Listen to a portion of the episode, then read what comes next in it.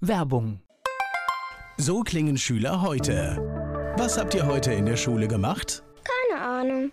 Und so klingt der Speedlearner. Was habt ihr heute in der Schule gemacht? Heute haben wir sehr viel über Afrika gelernt. Soll ich bei den ägyptischen Pharaonen anfangen und bei den Zulu-Kriegen aufhören? Oder interessiert es dich in Wirklichkeit gar nicht? Speedlearning.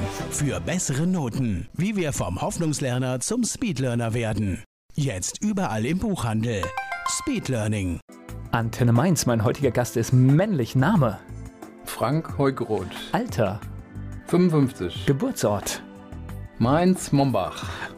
Mombach ist wichtig als Zusatz? Steht im Pass. Okay. Beruf. Ich war 35 Jahre hier in Mainz bei der Polizei. Und was danach kommt, da sprechen wir später drüber. Hast du Hobbys? Ja, ich habe jetzt einen schönen Garten, der viel Zeit in Anspruch nimmt. Und habe einen Hund, der auch viel Freude macht, aber auch beschäftigt werden will und Sport, so wenn ich noch Zeit habe. Ja, in Verbindung mit dem Hund bin ich beim Deutschen Roten Kreuz, bei der Rettungshundestaffel, ehrenamtlich tätig und Und das nicht wenig, ne? genau. Gibt es sowas wie ein Lebensmotto? Hast du eins? Lebensmotto, Also es muss jetzt kein Spruch sein, sondern einfach so eine Devise, mit der du durchs Leben gehst. Wer jammert, verliert. So die Menschen aus deinem Umfeld, was meinst du, was sagen die? Was zeichnet dich aus? Woran erkennt man dich? Ich schwätze viel und Also Kommunikation. unternehme sehr viel. Mein Gast hier bei Antenne Mainz ist der ehemalige Polizist Frank Heukeroth. Er war lange bei der Polizei, das ist heute nicht mehr so. Warum? Das erfahren wir im Gespräch mit Frank Heukeroth hier bei Antenne Mainz. So, erzähl mir mal was über Mainz-Mombach. Bist du da geboren und groß geworden? Nee, damals war da noch eine Klinik, wo viele geboren worden sind, die es mittlerweile nicht mehr gibt. Groß geworden bin ich im Mainz-Kostheim. Das war diese katholische Klinikum, ne? Ja, ich glaube. Ja. Rochus-Klinik? Oh, genau. Ja, siehst du doch. Ja, ja, ja, ja. Das heißt, das war der Geburtsort Das und war- deswegen steht Mainz-Mombach im Pass. Genau, nicht nur Mainz, sondern Mainz-Mombach. Ja, aber auf der anderen Seite hat's ja auch was. Und groß geworden bist du wo? In Kostheim, auf der anderen Rheinseite. Fühle mich aber trotzdem als Mainzer, als Mainzer. Na gut, wir, wir sagen ja auch immer, auch auf der anderen Seite ist Mainz und das Mhm. sehe ich auch so. Das, ich glaube, die Menschen fühlen sich auch, obwohl das natürlich klar ist, ich glaube, die fühlen sich schon Mainz zugehörig. Ich denke mal, die meisten von den Älteren, weil die, die Verbindung zu Mainz ist einfach besser. Nach Wiesbaden musst du über die Autobahn fahren und Mainz als ehemaliger Mainzer Stadtteil, die Straßenbahn ist früher mal rübergefahren. Vielleicht demnächst wieder. Mal gucken, was daraus wird aus dem Projekt.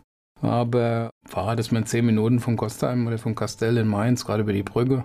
Früher konnte man mit dem Bootchen fahren, kostet mehr Bootchen. Was macht denn so eine Kindheit in Kostheim aus? Damals konnte man auf der Straße Fußball spielen, was heute gar nicht mehr geht. Und wir waren viel am Main unten, am Mainufer.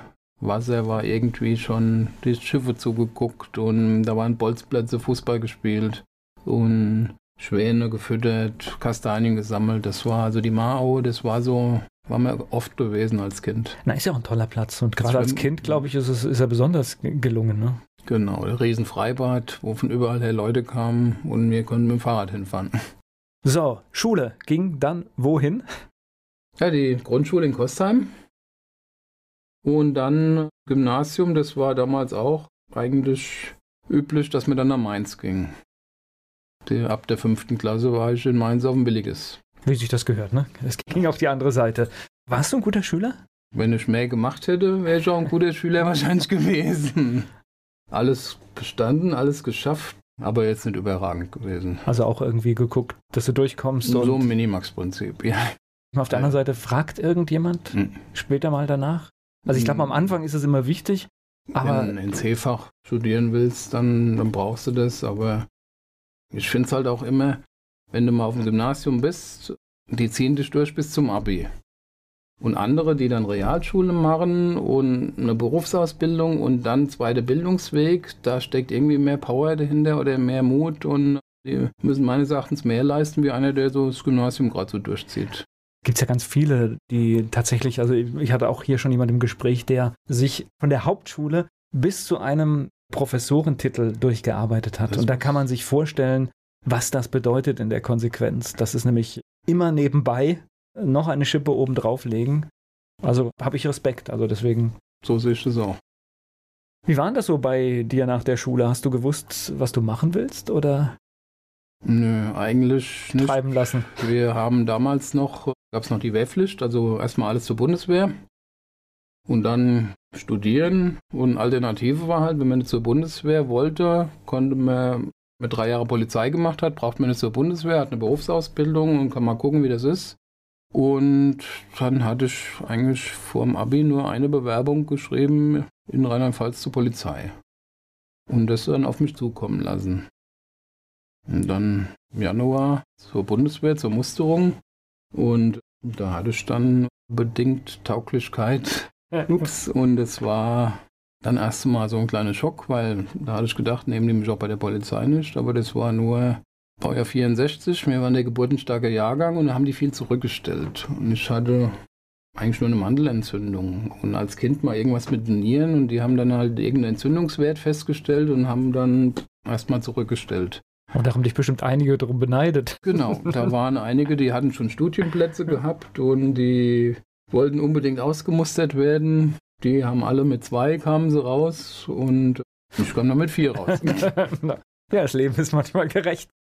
Das heißt, du hattest schon ein bisschen Panik, dass das mit der einen Bewerbung schiefgehen könnte dann, ja, an der Stelle. Ja gut, wenn das nicht geklappt hätte, wäre ich zur Bundeswehr und ja, dann hatte ich mich dann nochmal schnell um einen Studienplatz bemüht, wollte ich so Richtung Maschinenbau irgendwas Praktisches auch machen und dann hat es mit der Polizei geklappt und ja, dann sind dann 35 Jahre draus geworden. Also war es okay, ne? Es hat eigentlich immer Spaß gemacht, ja. Gleich geht's weiter im Gespräch mit Frank Heukeroth. Wir haben schon einiges über das Berufsleben meines Gastes erfahren. Frank Heukeroth hat bei der Polizei gelernt. Er ist mein Gast hier bei Antenne Mainz. Polizei, das ist klassisch, wie ich mir das vorstelle, so wie es anfängt, dann tatsächlich in der Streife unterwegs, all das, was Polizisten machen? Wir haben damals unsere Ausbildung gemacht bei der Bereitschaftspolizei in Wittlich. Und äh, als Mainzer haben wir natürlich weit zu fahren gehabt, wussten aber, dass wir nach der Ausbildung in der Regel nach Mainz kommen. Also die Mainz, Ludwigshafen, Koblenz waren die Schwerpunkte, wo die meisten hin mussten. Und die wenigsten kamen aus der Gegend, die haben halt nachher zu fahren gehabt. Und damals hatten wir noch eine Verweildauer eine lange bei der Bereitschaftspolizei. Und dann habe ich die Chance genutzt, dann da als Gruppenführer zu machen und dann das Studium, was heute ja Regelausbildung ist, das Fachhochschulstudium oder den Bachelor. Das war damals die sogenannte Aufstiegsausbildung. War dann nochmal drei Jahre Koblenz. Dann wollte ich da dann in den Schichtdienst danach und dann musste ich aber wieder zurück zur Bereitschaftspolizei, weil sie Leute gesucht haben, war dann der Zugführer oben in Hechtsheim und sollte erst ein Jahr und dann sind dann auch nochmal sechs Jahre draus geworden und dann war ich über vier Jahre auf dem Lerchenberg als Dienstgruppenleiter bei der richtigen Polizei. Hat mir damals gesagt. Bei der richtigen Polizei. Jetzt wirfst du hier schon mit Begriffen. Was macht denn ein Zugführer?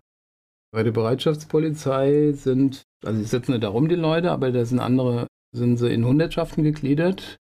Damals gab es noch zehn oder elf Hundertschaften, auch Ausbildungshundertschaften, was ja jetzt weggefallen ist. Und jetzt kann man sagen, ist pro Stadt, wo ein Polizeipräsidium ist, auch organisationstechnisch eine Hundertschaft, die zur, jetzt heißt es Polizeipräsidium Einsatz, Logistik und Technik. PPELT. Früher war es IPABO gewesen. Wo jeder erstmal hin musste und dann kurz oder lang dann in den sogenannten Einzeldienst kam. Ja, ich habe dann halt von 83 wurde ich eingestellt bis 99, 16 Jahre erstmal Bereitschaftspolizei gemacht und da auch einiges erlebt. War bei Sondereinsatzzug auch gewesen, Wasserwerfer, Zugführer, da auch Einsätze gehabt in ganz Deutschland und Gott sei Dank nie was passiert. Und dann war das schon eine tolle Sache mit den Leuten zusammen, das Kameradschaftliche und äh, solange nichts passiert halt. Ne? Das ist, wenn du mit verletzten Kollegen heimkommst oder auch mit Gewalt irgendwelche Maßnahmen durchsetzen musst, das ist nie schön. Ja, und vor allen Dingen, ich glaube, auch Gewalt gegen Polizeibeamte oder überhaupt gegen Hilfskräfte nimmt ja massiv zu, oder zumindest entsteht der Eindruck in der Berichterstattung. Ich glaube, dass sich da auch vieles verändert gerade. Wie gesagt, ich hatte Glück gehabt. Ich hatte einmal Widerstand, nennt man das, wo ein stark Betrunkener dann plötzlich randaliert hat und um sich geschlagen hat auf der Dienststelle. Aber ansonsten ist mir heute nie was passiert. Weil das kann man nicht absehen vorher. Das kann eine normale Verkehrskontrolle sein. Man hält einen an, will nur sagen, dass Licht kaputt ist und dann hat er irgendwas zu verbergen und denkt, er wäre erwischt worden. Und rastet aus. Deshalb ja. der normale Polizist ist eigentlich allein durch sein Auftreten in Uniform schon eine Zielscheibe irgendwo. Ne? Und A für Gewalt und B auch um Konfrontation irgendwie aufkommen zu lassen oder Akzeptanz ist heute das Wort. Nee, ich glaube, da müssen wir wieder hinkommen, weil ich meine, auf der anderen Seite sind es Menschen, die uns helfen. Aber äh, das wäre sowas gewesen. Das heißt. Da waren sie gewesen, da wurden sie auch eingesetzt oder die Großeinsätze Berlin und Hamburg und nur wenn die Dinger zum Einsatz kommen, dann ist meistens schon die Lage eskaliert und ob man damit dann die Lage in den Griff kriegen kann. Man sieht es ja bei Stuttgart 21 oder sowas, was dann passieren kann, wenn man sie einsetzt. Ich war, obwohl ich Zugführer war, immer froh, wenn wir sie nicht einsetzen mussten. Außer wir sind zu, da waren wir froh, wenn wir irgendwo beim Löschen helfen konnten. Ne? Sei es Mülldeponien, äh, wo die Feuerwehr nicht richtig rankam, oder wir waren auch in Gorleben oben, da, wo es dann zu Flächenbränden kam. Das sind reine Feuerwehrautos dann auch. Also die besten Einsätze sind immer, wo es nicht zum Einsatz wir, kommt. Ne? Dann sind wir halt mit Blaulicht und Martinshorn zum Brand gefahren und, und, dann die Demonstranten haben uns dann beworfen, weil sie dachten, wir fahren zum Einsatz. Ne? Aber so ist es halt. Muss man mit leben. Gleich geht's weiter im Gespräch mit Frank Heukeroth.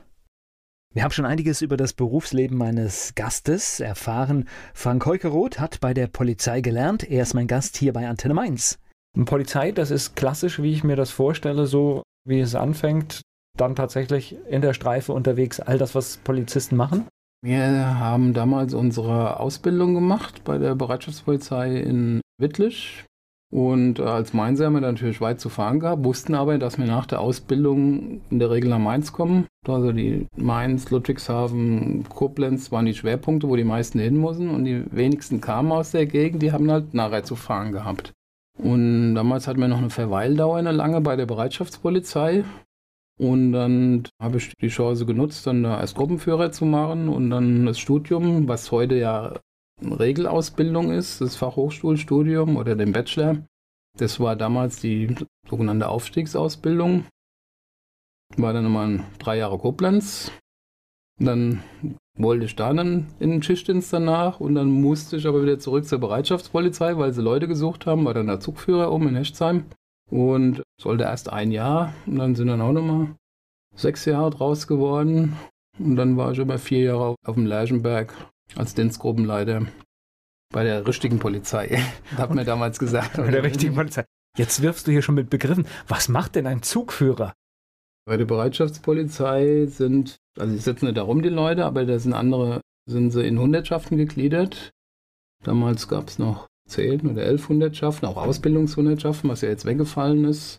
Und jetzt kann man sagen, ist pro Stadt, wo ein Polizeipräsidium ist, auch organisationstechnisch eine Hundertschaft, die zur, jetzt heißt es Polizeipräsidium Einsatz, Logistik und Technik.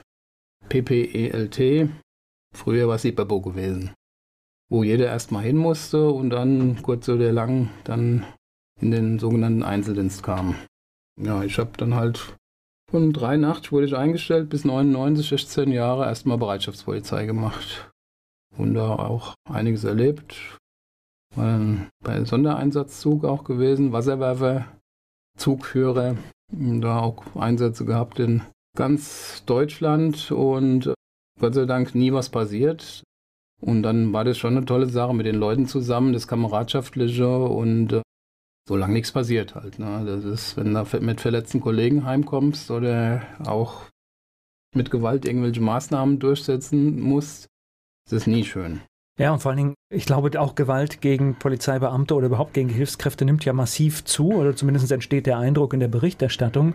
Ich glaube, dass sich da auch vieles verändert gerade. Wie gesagt, ich hatte Glück gehabt. Ich hatte einmal Widerstand, nennt man das, wo ein stark Betrunkener dann plötzlich randaliert hat und um sich geschlagen hat auf der Dienststelle. Aber ansonsten ist mir heute nie was passiert weil das kann man nicht absehen vorher. Das kann eine normale Verkehrskontrolle sein, man hält einen an, will nur sagen, dass Licht kaputt ist und dann hat er irgendwas zu verbergen und denkt, er wäre erwischt worden. Und rastet aus. Deshalb ja. der normale Polizist ist eigentlich allein durch sein Auftreten in Uniform schon eine Zielscheibe irgendwo. Ne? Und A für Gewalt und B auch um Konfrontation irgendwie aufkommen zu lassen oder Akzeptanz ist heute das Wort. Nee, ich glaube, da müssen wir wieder hinkommen, weil ich meine, auf der anderen Seite sind es Menschen, die uns helfen. Aber das wäre sowas gewesen. Das heißt. Da waren sie gewesen, da wurden sie auch eingesetzt oder die Großeinsätze Berlin und Hamburg und nur wenn die Dinger zum Einsatz kommen, dann ist meistens schon die Lage eskaliert und ob man damit dann die Lage in den Griff kriegen kann. Man sieht es ja bei Stuttgart 21 oder sowas, was dann passieren kann, wenn man sie einsetzt. Ich war, obwohl ich Zugführer war, immer froh, wenn wir sie nicht einsetzen mussten. Außer wir sind zu, da waren wir froh, wenn wir irgendwo beim Löschen helfen konnten. Ne? Sei es Mülldeponien, äh, wo die Feuerwehr nicht richtig rankam, oder wir waren auch in Gorleben oben, da, wo es dann zu Flächenbränden kam. Das sind reine Feuerwehrautos dann auch. Also die besten Einsätze sind immer, wo es nicht zum und Einsatz wir, kommt. Ne? Dann sind wir halt mit Blaulicht und Martinshorn zum Brand gefahren und, und, dann die Demonstranten haben uns dann beworfen, weil sie dachten, wir fahren zum Einsatz. Ne? Aber so ist es halt. Muss man mit leben. Gleich geht's weiter im Gespräch mit Frank Heukeroth. Lange Zeit hat er bei der Polizei gearbeitet. Darüber spreche ich mit Frank Heukeroth. Er ist mein Gast hier bei Antenne 1.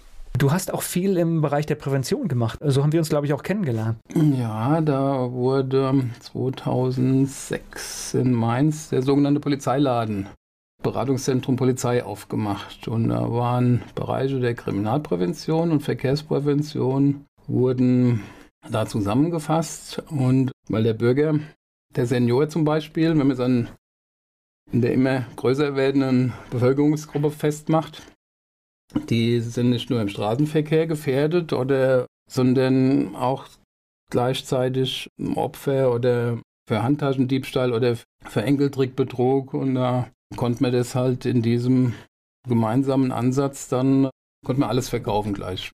Ja, und ich glaube, das ist auch teilweise ganz wichtig, weil zum Beispiel, man merkt jetzt so Einbrüche, sowas geht zurück, weil viele aufgerüstet haben. Das gab auch viele Dinge in dem Polizeiladen, wo halt hingewiesen wurde, wie man sich richtig schützt und das zeigt jetzt erste Wirkungen. Ne?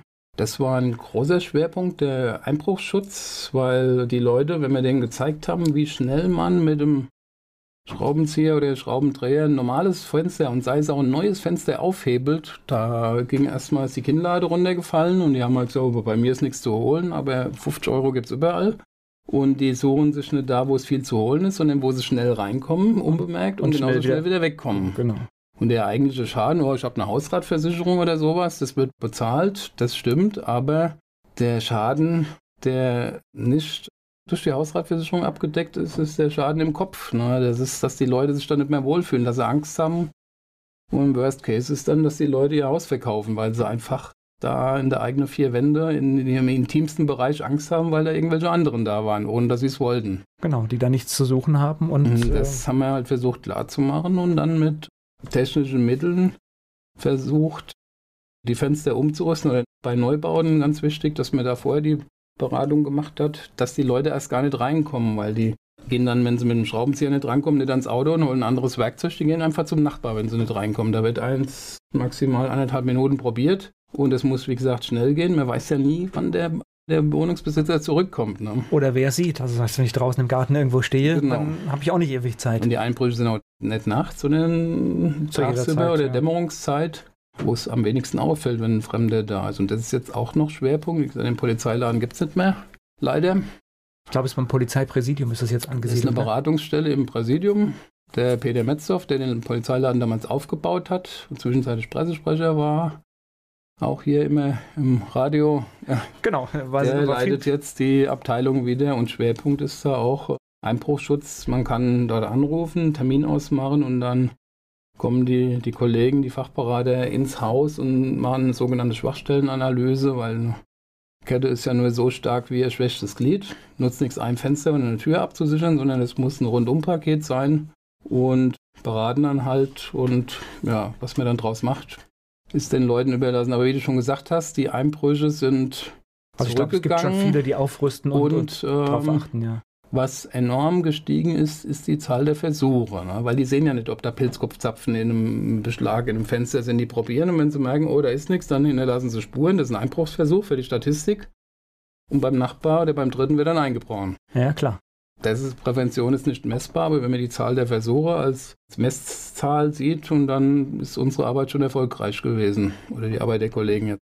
Ja, nee, ich glaube, dass das tatsächlich das Bewusstsein gestiegen ist und ich glaube, das ist auch wichtig, dass auf diesem Bereich dann auch was passiert. Also die Technik hilft, die Nachbarn helfen, wenn man da ein bisschen guckt aufeinander und nicht falschen Mut an den Tag legt, irgendwelche äh, Einbrüche selbst versucht zu überwältigen, aber Fremde freundlich ansprechen, kann ich ihnen helfen oder sowas und guckt dann, wenn es dunkle Gestalten sind, sind die weg. Ne? Die wollen nicht gesehen werden. Wenn einem was auffällt, auch wenn es nachts ist, dass da eine Scheibe klärt, oh, hat der Nachbar wieder eine Party gemacht, ne, lieber einmal zu viel wie einmal zu wenig die 110 angerufen und nur so können wir einen erwischen.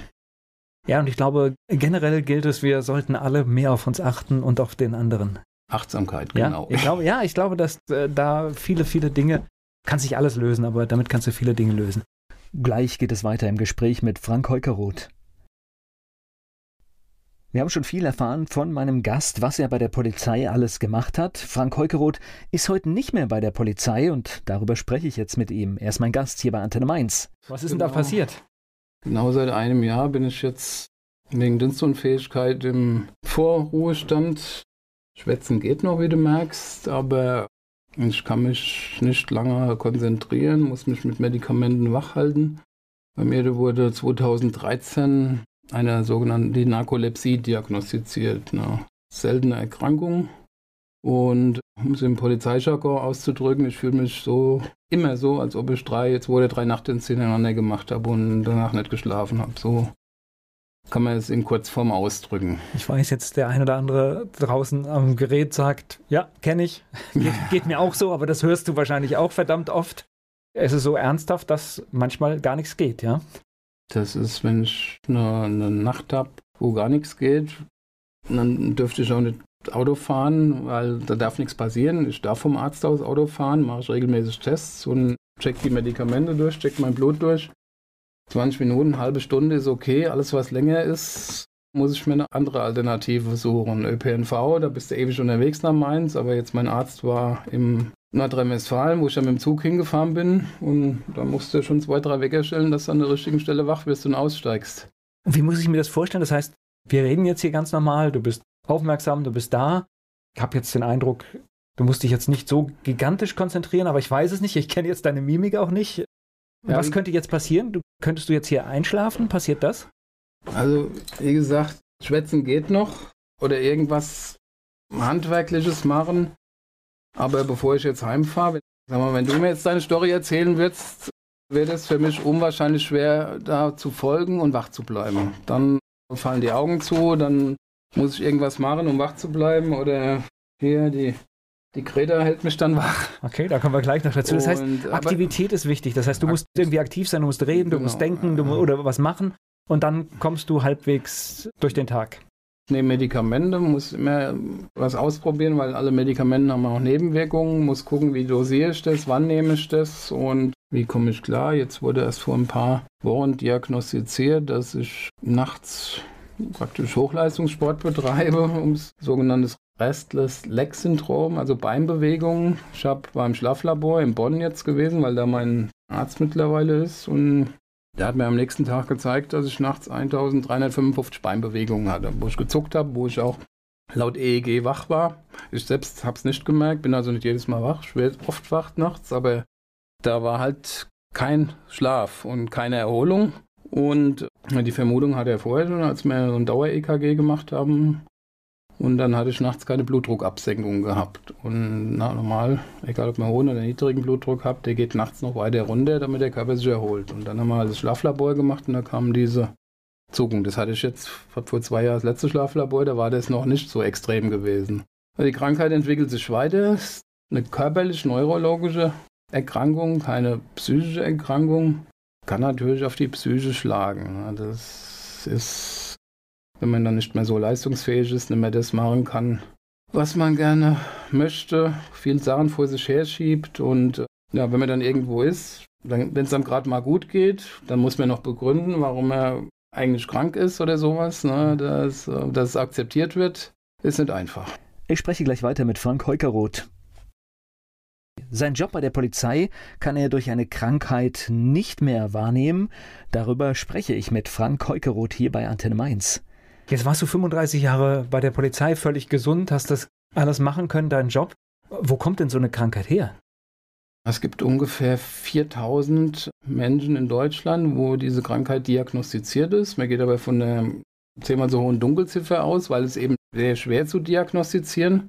Das heißt, du brauchst schon eigentlich einen Facharzt oder einen guten Arzt, weil bei 4000, wenn ich das auf die Bundesrepublik nehme, das ist ja eigentlich nichts. Das heißt, das kommt in der Praxis ja vielleicht alle zehn Jahre mal vor. Ja, selbst äh, ausgebildete Schlafmediziner, ein Teilbereich von der Neurologie, kennen diese, ist eine seltene Erkrankung, kennen die relativ wenig.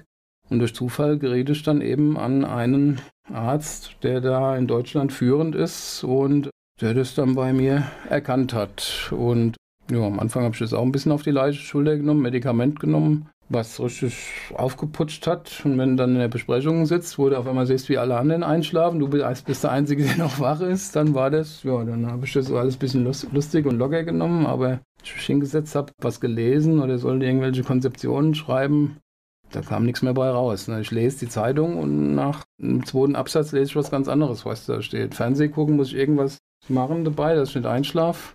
Und ja, heute kann man in der Mediathek ja zurückspulen, kann man den Schluss nochmal gucken. Aber das ist. Äh, sag nochmal, wo kam es her, die Krankheit? Ja, ich hatte 2013 die Diagnose und dann habe ich mich so ein bisschen informiert und da kam auch auf, dass das in 2009 war so ein Hype um die Schweinegrippeimpfung und dann haben Wissenschaftler eben festgestellt, dass nach dieser Schweinegrippeimpfung ein erhöhter Anteil von Narkolepsie-Patienten kam. Und ja, dann hat es eigentlich ins Bild gepasst. Auch das Paul-Ehrlich-Institut hat mir das bescheinigt. Das ist Impfinstitut, dass es höchstwahrscheinlich davon kommt. Und also 2009 bin ich gegen Schweinegrippe geimpft worden. Die H1N1-Impfung. Und da war zu wenig Impfstoff da und da wurde von der Pharmaindustrie ein Wirkstoffverstärker hinzugemischt, der nicht getestet war. Und der hat es dann ausgelöst im Hirn. Ähm, der Hypokratinwert ist da gestört, der dafür sorgt, dass man 16 Stunden wach ist und 8 Stunden schläft. Das ist bei mir durcheinander gebracht und wie gesagt, können den ganzen Tag schlafen. Es ist nicht so, dass ich nachts nicht schlafe, aber der Schlaf hat keinen Erholungswert. Ich bin ständig am Träumen. Das heißt, du hast ja noch gearbeitet, als du das gemerkt hast, als die Krankheit da war. Das heißt, es muss ja unendlich schwer gewesen sein, einen Arbeitstag durchzustehen. Ja, mein Job war halt in der Beratung. Schwätzen ging noch, aber zum Schluss war ich beim Landeskriminalamt in der Prävention und da wurde mehr konzeptionelles Arbeiten verlangt und da habe ich einfach. Das macht ja schon im normalen Fall müde. Da habe ich nichts mehr zu Papier gekriegt gab viel zu organisieren. Es ist nicht so, dass ich da rumgesessen habe, ein Däumchen gedreht habe. Ich habe das da die Verkehrsprävention versucht neu aufzu oder aufzubauen, wie aller hessischen Modell. Das war damals neu beim Landeskriminalamt, die Verkehrsprävention, aber auch, da soll der integrative Ansatz dann auch umgesetzt werden. Und hat Spaß gemacht, aber wie gesagt, da arbeitet man fast nur konzeptionell, muss also das, was man gerne machen würde, muss man vorher alles als Konzept aufschreiben und das habe ich nicht hingekriegt. Das okay. war. Was war die Lösung? Das heißt, dich dann irgendwann hinlegen oder was oder wie hast du das in den Griff gekriegt oder ging gar nicht? Ja, ich habe immer mehr Medikamente genommen, um einfach wach zu bleiben. Und habe dann teilweise neben mir gestanden. Einmal habe ich dann im Schloss auf einer Fastnachtssitzung, dann setze ich mich eh schon an den Rand, um mich bewegen zu können. Ich wusste überhaupt nicht, warum die anderen lachen. Ich habe da vollkommen neben mir gesessen und nichts mitgekriegt im Prinzip und mit der Partnerin hm, relativ neu zusammen. Dann gab es, das Zeug hat irgendwie auch aggressiv gemacht, gab es Spannungen, Probleme, gerade zusammengezogen und, ähm, und dann hat der Arzt, wo dann 15 hat er mich dann erstmal aus dem Verkehr gezogen. Und das Medikament abgesetzt, neues, das war damals in Deutschland noch gar nicht zugelassen gewesen, nur als Härtefallregelung ausprobiert. Und da sieht man dann schon die Dimension der Krankheit, ne? Das ist, und es kann auch nicht die Ursache bekämpft werden, also der Hypokretinwert, der kann, hat man auch versucht durch Sprays, weil es in der Nähe vom Hirn ist, da irgendwie Nasensprays oder sowas, das zu beeinflussen. Das hat nicht funktioniert. Bei Mäusen hat man es ins Hirn reingespritzt, das hat aber auch nicht funktioniert. Und ja, ich nehme einfach Aufputschmittel versuche alles durch, bei was es klappt und es geht eine Zeit lang gut. Und dann wirkt es entweder nicht mehr oder sind die Nebenwirkungen so stark, dass ich es absetzen muss und wieder was anderes nehmen muss. Okay. Das heißt, ohne Medikamente geht ein normaler Tag nicht? Mhm. Gar nicht? Okay. Mhm. Da geht gar nichts. Okay, also nicht leicht, ne? Für mich nicht leicht und vor allem für mein unmittelbares Umfeld nicht leicht. Gleich geht's weiter hier im Gespräch bei Antenne Mainz mit Frank Heukeroth. Frank Heukeroth ist mein Gast hier bei Antenne Mainz. Er hat uns schon eine Menge über seine Krankheit gesprochen und dass er seinen ursprünglichen Beruf als Polizist dadurch nicht mehr ausüben kann. Jetzt, jetzt glaube ich, zu Hause kann man das ja alles irgendwie organisieren, aber nun ist es ja so, wir sind soziale Wesen, wir gehen raus, du bist heute unterwegs oder du sitzt mal im Zug, jetzt sitzt du vielleicht auch noch alleine und kannst nicht mit irgendjemand reden, dann schläfst du ein? Dann ist die Wahrscheinlichkeit, dass ich weg bin, sehr groß. Okay. Und das heißt, äh, wachst du dann von alleine auf, oder? Ja, irgendwann mal, wenn ich Glück habe, vor der richtigen Haltestelle. Okay. Also ist ein echtes Problem. Also das ist, ein... ist nicht einfach, ja. Aber du hast eine Lösung mit dabei, ne? Die man ja. hier auch schon mal im Hintergrund gehört hat. Ja, da gibt es eine, die Deutsche Narkolepsie-Gesellschaft mit über 1000 Mitgliedern, die, wo auch die Ärzte beratend tätig sind, wo dann geforscht wird und Hilfsmittel oder Hilfestellungen geleistet werden. Und wir haben in Mainz eine Selbsthilfegruppe als Teil dieser Narkolepsie-Gesellschaft. Und da wurde vor zwei Jahren ein gesucht mit dieser Krankheit, der bereit war, einen Versuch mitzumachen fürs Fernsehen mit einem Assistenzhund.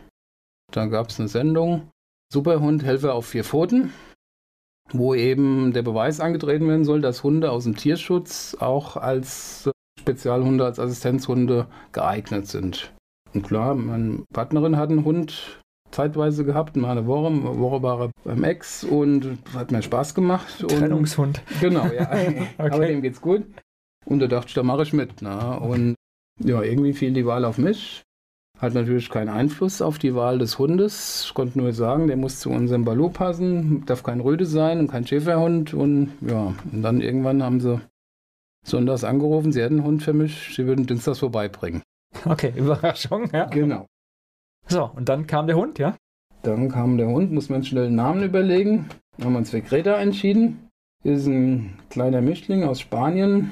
Angeblich war er da ein Jahr gewesen. Sieht aus wie ein kleiner Weimaraner. So bräunlich, gräulich und hat aber nur 17 Kilo. Also seniorengerecht, sag ich mal. Und ich hatte auch vorher mit der Hundetrainerin, die den rausgesucht hat, gesprochen. Die hat halt gefragt, was ich gerne machen würde mit dem Hund. Sag ich, ja, viel Sport machen und vielleicht irgendwas Sinnvolles, Hundesport oder Agility oder Rettungshunde. So kam er im gemeinsamen Gespräch und so, oh, das wäre was mit Rettungshunde, weil ich ja bei der Polizei lange gewesen bin und ja, keine großen Gedanken drüber. Irgendwann war der Hund dann da. Dann habe ich erstmal geguckt, wo bei uns im Taunus eine Rettungshundestaffel ist. Und dann haben wir Ende, Ende November 2017 kam die Greta und dann seit Dezember, seit Januar 2018 bin ich bei der Rettungshundestaffel Rheingau-Taunus. Sie weiß, dass wir über sie reden. Ne? Genau, ne? ja, ja. das ist so. Sie ist ein Wirbel, also sie hält schon wach, aber ist viel Arbeit. Macht aber Riesenspaß. Normalerweise kann man im Radio gar nicht so gut zeigen oder demonstrieren, was Tiere gut können. Aber in Ihrem Fall geht es, glaube ich, ganz gut. Jetzt, äh, du hast mir das vorher schon mal gezeigt. Jetzt, ich würde jetzt gerne noch mal das so simulieren, wie das jetzt so aussieht, als wenn du einschläfst.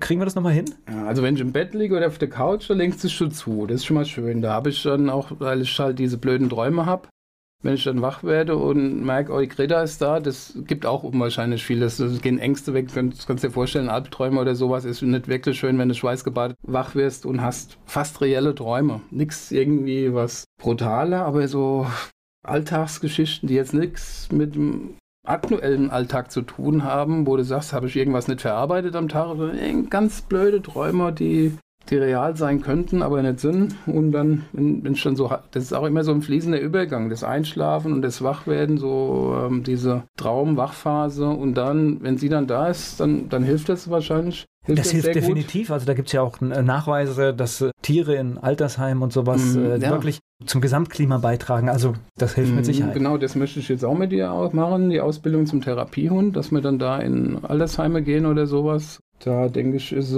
obwohl es ein Wirbel ist, die zeigen eine ganz schöne Sensibilität, wenn da ein Mensch ist, der anders ist. Also das ist Außerdem Leben reinbringen ist da auch nicht mhm. verkehrt. genau. Ja, aber zu deiner Frage, wenn ich jetzt zum Beispiel im Zug oder irgendwo in der Situation sitze und einschlafe, wo ich nicht einschlafen soll, dann, ähm, wenn ich dann mit dir unterwegs bin, Dann hat sie auch eine besondere Kenndecke an, wo sie als Assistenzhund gekennzeichnet ist, den es offiziell in Deutschland noch gar nicht gibt, außer dem Blindenhund. Okay, das heißt, andere wissen dann auch oder können sehen, okay, genau. der Hund der hilft. Ist, irgend, irgendwas ist da ne? genau. und darfst du auch überall mit hinnehmen dann. Und ja, und dann kommen sie dann zu mir. Ich versuche mal zu Genau, also auch weg vom Mikro. Einfach mal, äh, legst du dich jetzt hier auf den Boden quasi ja, ein? Ich setze mich jetzt, äh, gehe jetzt in die Hocke so ein bisschen. So, und jetzt wird so getan, als wird geschlafen. Es zerrt im Kopfhörer. Ja. Das heißt, klares Zeichen. Ich glaube, selbst wenn du relativ fest eingeschlafen bist, irgendwann bist du wach. Das, da brauchst du nur einmal zu bellen und dann äh, aber auf der anderen Seite, durch ihre lebhafte Art, hält die halt schon mal wach. Ne? Wenn ich im Zug sitze und die hockt nebendran und dann entweder streichle ich so oder sie. Ja, obwohl, sie, äh, ist pflegeleicht. Also sie genau. setzt sich mal hin, aber sie läuft mhm. auch zwischen den Beinen durch hier. Das ist aber alles in Ordnung. Doch, da habe ich Glück gehabt mit ihr. Passt auch zu unserem Balu gut. Der erlebt seinen zweiten Frühling jetzt mit ihr. Gibt dir aber die Sicherheit im Zug zum Beispiel, genau. dass du einfach auch damit fahren kannst, dass du öffentliche Verkehrsmittel nutzen kannst, weil du weißt einfach, also ich liege nicht einfach in der Ecke und wache in Hamburg wieder auf. Wieder ein Stück mehr soziales Leben, weil das ist ziemlich, die letzten Jahre ziemlich zurückgefahren. Viele Sachen abgesagt. Ist jetzt nicht so, dass ich keinen Bock auf irgendwas habe. Ich will viel machen und wenn es dir näher kommt, wie kriege ich das organisiert und wie kriege ich das hin? Wie komme ich von A nach B? Hoffentlich dauert es nicht zu lange. Wie komme ich dann wieder zurück? Das sind alles Sachen, die muss ich mir vorher überlegen. Naja, das haben wir ja alle schon mit unserem normalen Terminkalender, genau. haben ja schon manchmal, was weiß ich, wenn du eine Woche voll hast und dann denke ich auch manchmal, muss jetzt freitags diese Einladung noch sein? Eigentlich würde ich nur gerne in der Ecke sitzen, ja? Dann kann ich mir vorstellen, dass es bei dir noch schlimmer ist, wenn du halt mhm. halt einfach denkst, aber was machst du denn? Das heißt, jetzt sind wir ja auch in so einer Situation, aber wenn du jetzt eingeladen bist, du bist dort und du merkst jetzt gerade, ich schaff das nicht mehr, was machst denn du da? Ja, dann versucht mal rauszugehen an die frische Luft oder mich irgendwo hinzusetzen oder einfach zurückzuziehen oder die Augen zuzumachen und oft ist dann nicht die Gelegenheit und da geht man einfach auf Toilette und hockt sich dann da hin und ja, irgendwann wird man wach nach 10 Minuten, Viertelstunde, ups, und geht wieder raus, aber richtig genutzt hat es dann auch nichts. Und alle anderen wundern sich, ne? Dann oder gehst du damit offen um und erklärst es überall? Also ich bin auf der Dienststelle im unmittelbaren Kollegenkreis damit offen umgegangen und auch so bei Freunden. Man ist ja bei mir das Gute im Vergleich zu einer psychischen Erkrankung, die ja gesellschaftlich leider nicht so anerkannt ist, wo sie auch macht der bessere Gedanken. Bei mir ist das ja eine körperliche Erkrankung und ich weiß, dass es von dieser Impfung kommt. So, und ich bin jetzt noch in der Situation, nach 35 Jahren Polizei, zwar habe ich erhebliche Abzüge, aber man kann damit leben, sodass ich eigentlich sagen kann, okay, anderen geht es schlechter und anderen haben weniger. Das versucht es immer positiv zu sehen. Ne? Wer jammert, verliert, mein Spruch. Gleich geht es weiter im Gespräch mit Frank Heukeroth. Durch einen Impfschaden hat er eine ganz seltene Krankheit und es kann ihm heute passieren, dass er bei einem Gespräch mit Freunden einfach einschläft. Über das und mehr spreche ich mit Frank Heukeroth hier bei Antenne Mainz. Es ist ja auch komisch, wenn du bei Leuten eingeladen bist und verschwindest 20 Minuten, ne? Na, wenn ich jemand gut kenne, da sage ich, hier kann ich mich mal bei euch 20 Minuten hinlegen und hat noch niemand Nein gesagt, aber es ist mir auch peinlich dann irgendwo, weißt du? Ja, aber das hilft dann? Ja, ja, auf jeden Fall. Dann mal kurz einfach weg, so ein Powernap. Ich versuche dann auch irgendwie zu, zu, meditieren oder irgendwie, normal langt's, wenn ich kurz was lese und dann bin ich weg. Aber es klappt halt auch nicht immer. Ne? Und wenn ich dann zu lange schlafe, dann bin ich noch müde. Also das ist immer so, dann stellst du den Wecker für eine halbe Stunde, weil länger darf ich nicht, sonst tritt das ein. Ja, dann schläfst du erst nach 25 Minuten ein, da hast du nur 5 Minuten gepennt. Das ist nicht ganz einfach. So auf Knopfdruck hinlegen, so jetzt schlafe ich, geht einfach nicht. Ja. Und geht das über den Tag verteilt dann? Also brauchst du da mehrmals am Tag deine Einheit, wo du sagst, äh, jetzt lege ich mich hin? Also zwei bis dreimal muss ich das schon machen, was andere gern würden, sag ich mal. Ne, ich muss es machen und krieg's teilweise aber nicht geregelt, weil ja, dann ist irgendwas, wo es nicht passt. Also ich bin dann auch nicht so konsequent, dass ich das dass ich einen, klar strukturierten Plan habe. Ne? Aber das müsste ich normalerweise machen, das und das, aber wenn mit dem Hund morgens was ist oder wenn ich eine blöde Nacht habe und da ist der Plan, den ich mir am Tag vorher gemacht habe, kann ich gerade über den Haufen werfen, dann muss ich das irgendwie anders organisieren. Dann, ne? Und die also, Nacht schläfst du durch oder? Ich schlafe direkt ein, auch wenn ich nicht will, und werde aber mehrfach wach. Und das meistens direkt nach einer Traumphase. Und dann erstmal der Moment, realisiere, oh, es war kein Traum, oh, guck auf die Uhr, noch vier Stunden schlafen, gut. Und, aber ich bin morgens nie richtig wach. Das ist immer morgens wie geredet. Ich würde gern mal. Na gut, werden das, was du erzählt hast, was jetzt da rausgekommen ist, wenn du ja. natürlich, was weiß ich, einen Marathon gelaufen bist in der Nacht, dann kann man ja auch nicht wach mhm. sein, ne? Das ist ja richtig körperliche Arbeit. So hat der Arzt mir das gesagt und hat mir jetzt, jetzt versuche ich Medikamente zu nehmen. Heute hat er gerade gesagt, ich habe jetzt erst eine Woche eine Tablette dagegen genommen, jetzt zwei. Jetzt soll ich es mal mit drei probieren. Und dann nochmal ins Schlaflabor, weil ich habe das auch selbst gar nicht gemerkt, dass ich gezuckt habe. Das gibt es in der extremen Version, dass du dann die Beine fast bis an die Decke schlägst und richtig wach bist. Aber bei mir sind das so Zuckungen so 20 Zentimeter hoch und im Schlaf. Also ich denke, ich schlafe oder ich bin nicht bei Bewusstsein, aber bin vom Kopf her dann vom EEG wach wurde. Total unterbrochen der Schlaf. Diese Medikamente, machen die noch irgendwie was Nebenwirkung körperlich, obwohl du siehst eigentlich so fit aus? Also, oder gibt es da auch noch Dinge?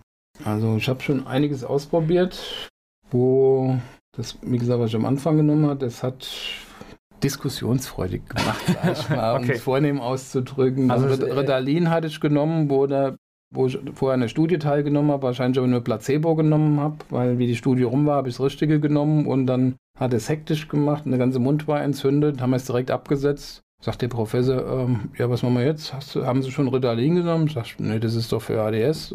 Ne, können Sie auch nehmen, bitte. Sag ich, ja, wie viel, wann? Ja, probieren Sie es aus. Das okay. war ein bisschen... Also ein bisschen Hilflosigkeit auch mit ah, der Krankheit, kann ja, das sein? Das man muss alles ausprobieren. Das ist, die Symptome sind bei den Patienten unterschiedlich und was beim einen gut wirkt, wirkt beim anderen gar nicht. Ne? Es gibt noch eine Möglichkeit für den Schlaf zu verbessern.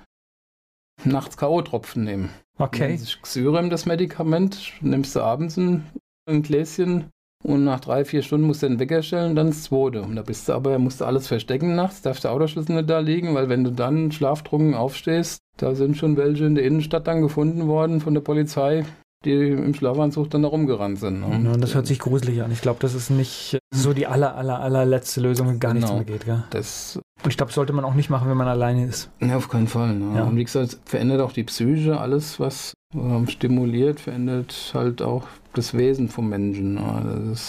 Gleich geht es weiter im Gespräch mit Frank Heukeroth.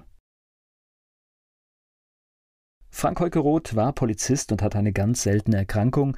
Wie man damit umgeht, darüber spreche ich mit ihm hier bei Antenne Mainz. Ja, wie gesagt, ich muss es so nehmen, wie es ist, aber mein Umfeld, meine Kinder, meine Partnerin, ich denke, die haben es auch nicht einfach mit mir.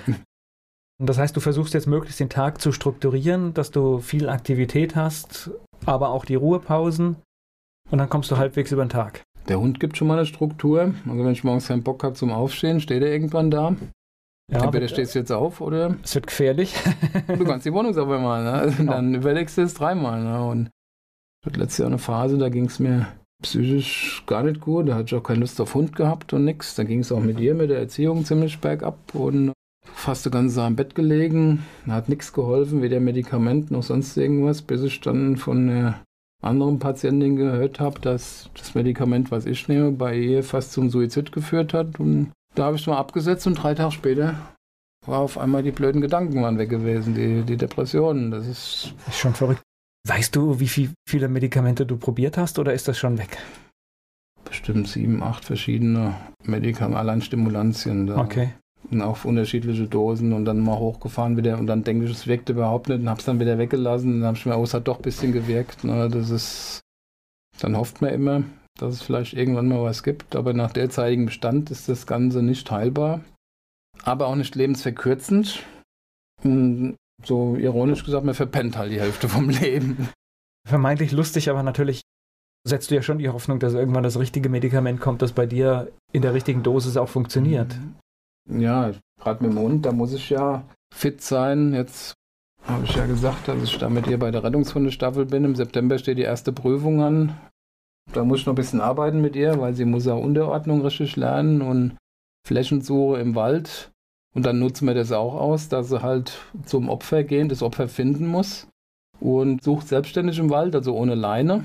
Und ist auch dann ganz anders gepolt, wie wenn ich mit ihr im Wald Gassi gehe. Da ist alles andere wichtiger wie ich. Und in dem Moment, wo sie ihre Kenndecke anhat, mit so einer Glocke dran, dass man sie hört, Meistens sind die Einsätze nachts, da ist dann auch ein Blinklicht dran, dass man sie einigermaßen sieht. Und da ist die komplett anders gepolt. Dann rennt die rum, orientiert sich an mir von der Entfernung her. Und wenn sie dann ein Opfer wittert, dann siehst du, dann schlägt die einen Haken in der Luft, rennt zu dem Opfer und muss dann da einen halben Meter bis einen Meter vor dem Opfer stehen und so lange bellen, bis ich komme. Also das gleiche, was wir vorhin gehört so haben. So ungefähr, ja. Das haben wir da äh, das eine fürs andere so ein bisschen versucht aufzubauen. Also aufgebaut haben wir es über die Hundestaffel und dann haben wir es halt genutzt als Assistenzhund dann. Ne? Und das ist und muss den Menschen gut finden. Normal, wenn jemand angebellt wird, ist das ja ein Zeichen von irgendwelcher Aggression oder Angst oder mag ich nicht. Und ja, der muss den, das Opfer gut finden, bei dem bleiben, darf es aber nicht bedrängen, nicht besteigen, nicht verletzen und muss bellen, bis ich komme. Also es okay. hat ziemlich lang gedauert, bis wir das hingekriegt haben. Das hat ganz schön Zeitaufwand, ne? Wie lange trainiert man da? Ja, wir haben dreimal die Woche Training. Und jedes Wochenende, Samstag oder Sonntag, sind dann sechs, sieben Stunden Training. Wahnsinn. Das sind so 20 Hunde, viele in der Ausbildung noch. Aber es sind ständige Prüfungsvorbereitungen, weil etliche haben mehrere Hunde und sind dann auch die Partner in der, in der Hundestaffel, weil es ist halt ein ziemlicher Zeitaufwand dann. Und wenn dann Familie noch da ist und die Hunde müssen alle zwei Jahre Prüfung machen. Und für jeden Führer, also wenn da ein Ehepaar ist mit zwei Hunden, wo jeder den anderen Hund auch führt und dann muss Hund und Hundeführer müssen geprüft sein. Gleich geht's weiter im Gespräch mit Frank Heukeroth. Seinen Beruf als Polizist kann er nicht mehr ausüben durch eine Krankheit. Darüber habe ich schon gesprochen mit Frank Heukeroth. Und unter anderem bringt das Hundetraining ihm Stabilität im Alltag heute. Also trotz Krankheit ganz schön aktiv, ne? Das ist, und meine liebste Übung beim Training ist, mich in den Wald legen auf eine Isomatte und warten, bis ein Hund mich findet und dann weg. ja, klar. Das sind so die Auszeiten, die beim, weil sechs, sieben Stunden normal kann ich nicht durchhalten. Das ist, dein eigener Hund ist in den sechs, sieben Stunden zweimal eine Viertelstunde dran. Und den Rest bist du dann, hilfst du den anderen beim Training, muss einer im Wald liegen immer, oder zwei oder drei. Und das sind dann so mal Viertelstunde, 20 Minuten, wo ich dann da lieg und auch relaxen kann in der Natur und Waldbaden oder wie nennt man das dann? Ja. Ne, einfach Natur genießen, bisschen meditieren, einschlafen und dann kommt dann irgendwann, hört man es dann klingeln und dann steht irgendwann der Hund vor dir am Belt und dann, ja. Wenn du ein bisschen in die Zukunft schaust, gibt es so irgendwas, was du dir wünschst? Vielleicht das richtige Medikament oder wäre das so ein Wunsch, wo du sagen würdest, das wäre etwas, was mir wirklich helfen würde? Und die Wahrscheinlichkeit, dass es von alleine verschwindet, ist ja sehr gering. Ja klar, das wäre schon gut, wenn es dafür ein Medikament gäbe oder eine, irgendwie eine Heilung, weil es gibt auch viele junge Kinder, die diese blöde Krankheit haben, die bei denen noch gar nicht diagnostiziert ist, die dann in der Schule hocken und einpennen, haben wir früher auch alle gemacht, wenn wir vorher nicht lang genug geschlafen haben oder Computer gespielt haben, die heutige Jugend, aber das sind dann halt Kids, Jugendliche, Studenten, die diese blöde Krankheit haben und die werden dann auch gemobbt und die wird nicht erkannt und noch nicht mal medikamentös behandelt. Einfach, äh, deshalb nutze ich auch die Gelegenheit, da ein bisschen Werbung zu machen für diese seltene Erkrankung, in der Hoffnung, dass es auch irgendwann was gibt, wo man den Menschen helfen kann. Ne? Also ich denke mal, das Verständnis des Umfelds ist wahrscheinlich schon ganz wichtig, weil da geht es ja einfach los, dass einfach Leute wissen, du kannst gewisse Dinge nicht einfach so machen, weil du brauchst entweder einen Schutzraum, wo du mhm. mal schlafen kannst oder keine Ahnung, ja. Das, mhm. Ja, ich war jetzt Beamter, hat mir eine relativ gute Stellung oder abgesicherte Stellung, aber wie gesagt, letztes Jahr, ich hatte keinen leidensgerechten Arbeitsplatz bekommen, in Anführungszeichen, irgendwo in ein Einzelbüro gesetzt worden und musste irgendwelche Tabellen ausarbeiten und kam aus der Öffentlichkeitsarbeit plus die Krankheit. Das war eine ganz schlimme Zeit für mich, um sich dann damit abzufinden, dass es nicht geht. Das war schon schwer gewesen. Das ist ein Job, an dem er gehangen hat, dem er 35 Jahre mit Spaß gemacht hat oder mit Engagement, auch über den Tellerrand hinaus. Mich für den Dienstsport eingesetzt als Ja, Arbeit ist ja ein großer Teil des Lebens. Das heißt, es ist ja auch ein, ein, wirklicher Inhalt des Lebens, wenn der dann wegfällt, ja. Das ist nicht einfach. Ne? Deshalb jetzt so die, wenn wir eingesetzt werden, sind wir immer unter Federführung der Polizei bei einer Suche, bei den Menschen so, wenn wir eingesetzt, das ist dann wenigstens ein bisschen Kontakt zu den Kollegen. Gleich geht es weiter im Gespräch mit Frank Heukeroth. Eine seltene Krankheit bedeutet auch, dass man medizinische Hilfe benötigt. Und da hat Frank Heukeroth, mein Gast, relativ viel Glück gehabt. Warum? Darüber spreche ich jetzt mit ihm. Zum Schluss nochmal die Frage, du hast jetzt gesagt, dein Arzt kommt aus Bonn. Das heißt, das ist wirklich, weil es ein solcher Fachmann ist, nimmst du diesen Weg auf dich? Denn der hat mich begleitet oder ich ihn. Der war einen Tag die Woche in Mainz durch Zufall bei dem HNO-Spezialisten, wo der mich dann überwiesen hat. Und sein Reha-Zentrum hat er in Katzenellenbogen gehabt, wo ich dann äh, 2015 äh, eine ambulante, eine Tagesklinik gemacht habe über sechs Wochen. Dann ist er nach Hagen-Ambrock gegangen, war da leider vom medizinischen Bereich, von der neurologischen Klinik und hat eine Reha für Narkolepsie-Patienten aufgebaut. Gleichzeitig ist er auch weltweit in der Forschung tätig, also der ist Wahnsinn. Und ja, dann habe ich viel mit ab und zu hingefahren, aber kannst ja nicht ständig nach Hagen fahren. Vier, fünf Stunden warst du mit dem Zug unterwegs. Aber immer den Kontakt gehalten. Ich habe ja mit die Medikamente gebraucht. Und jetzt ist er in Bonn. Das ist schon mal ein. Er kommt selbst aus Bonn und das ist schon mal eine wesentliche Verbesserung für mich. Dann eine Stunde 20 von uns aus wir in Bonn und eine Bekannte von mir, die arbeitet da. Und dann kann ich dann mitfahren oder fahren mit dem Zug, weil ansonsten müsste die Partnerin mich hinfahren oder wieder abholen. Das ist dann immer, weil die Tochter irgendwie, weil selbst Autofahren. Also auf der Strecke Strecken, vor allen Dingen, genau. Das ja. ist zu großes Risiko. Ne? Aber es ist dann irgendwie auch ein gutes Gefühl, dann dort jemanden zu haben, der so viel Ahnung hat oder die möglichst mhm. größte Ahnung von so einer Krankheit. Mhm. Ja, schon verrückt, was manche Sachen für einen Einfluss haben, ne? Jetzt ist es so 2015, kam das mit dem Impfschaden oder mit der Impfung auf. Da habe ich schon einen Antrag auf Impfschaden gestellt und es ist jetzt dieses Jahr anerkannt worden, nach langem Hin und Her im Widerspruchsverfahren.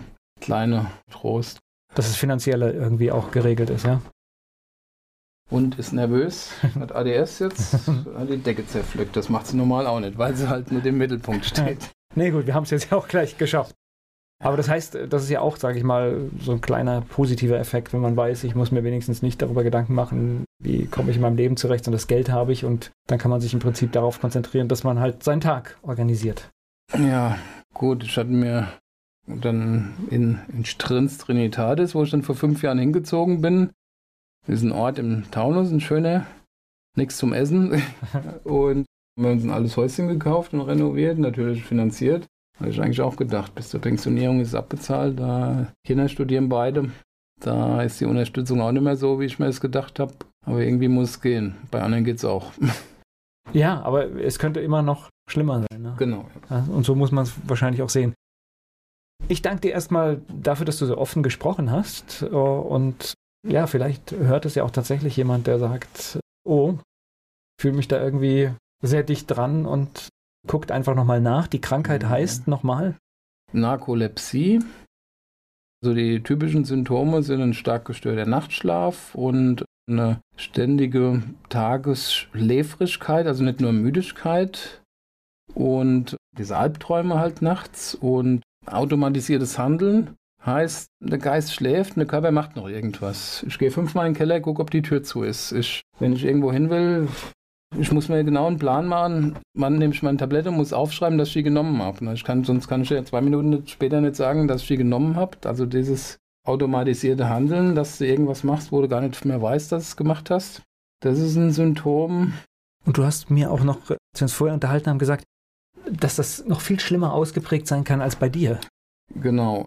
Also was ich habe, ist Narkolepsie Typ 2 ohne Kataplexin. Kataplexin ist dann Typ 1 da die Patienten, wenn irgendwie Euphorie oder Emotionen oder sich erschrecken, erschlaffen alle Muskeln, können sich nicht mehr äußern, fallen um, liegen da, kriegen alles mit und können aber sich null regen. Nicht wie beim epileptischen Anfall, dass man zuckt und nichts mitkriegt.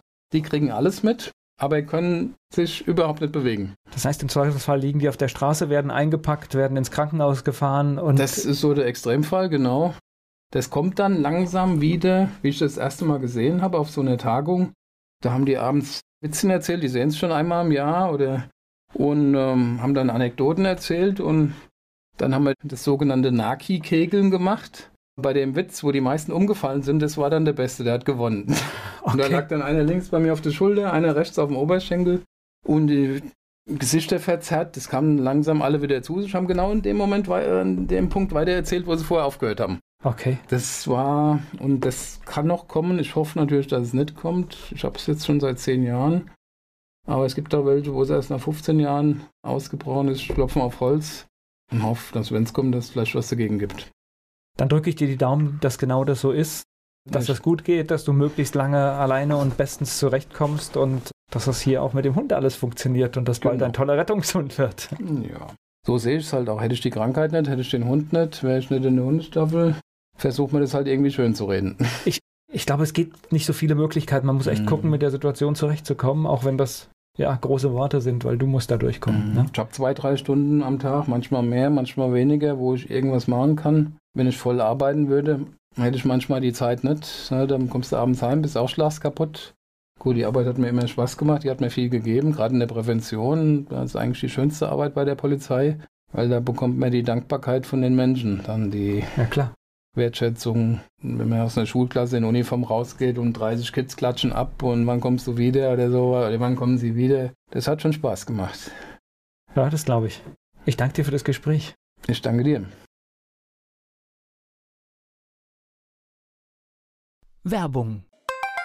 So klingen Schüler heute. Was habt ihr heute in der Schule gemacht? Keine Ahnung. Und so klingt der Speedlearner. Was habt ihr heute in der Schule gemacht? Heute haben wir sehr viel über Afrika gelernt. Soll ich bei den ägyptischen Pharaonen anfangen und bei den Zulu-Kriegen aufhören? Oder interessiert es dich in Wirklichkeit gar nicht? Speedlearning. Für bessere Noten. Wie wir vom Hoffnungslerner zum Speedlearner werden. Jetzt überall im Buchhandel. Speedlearning.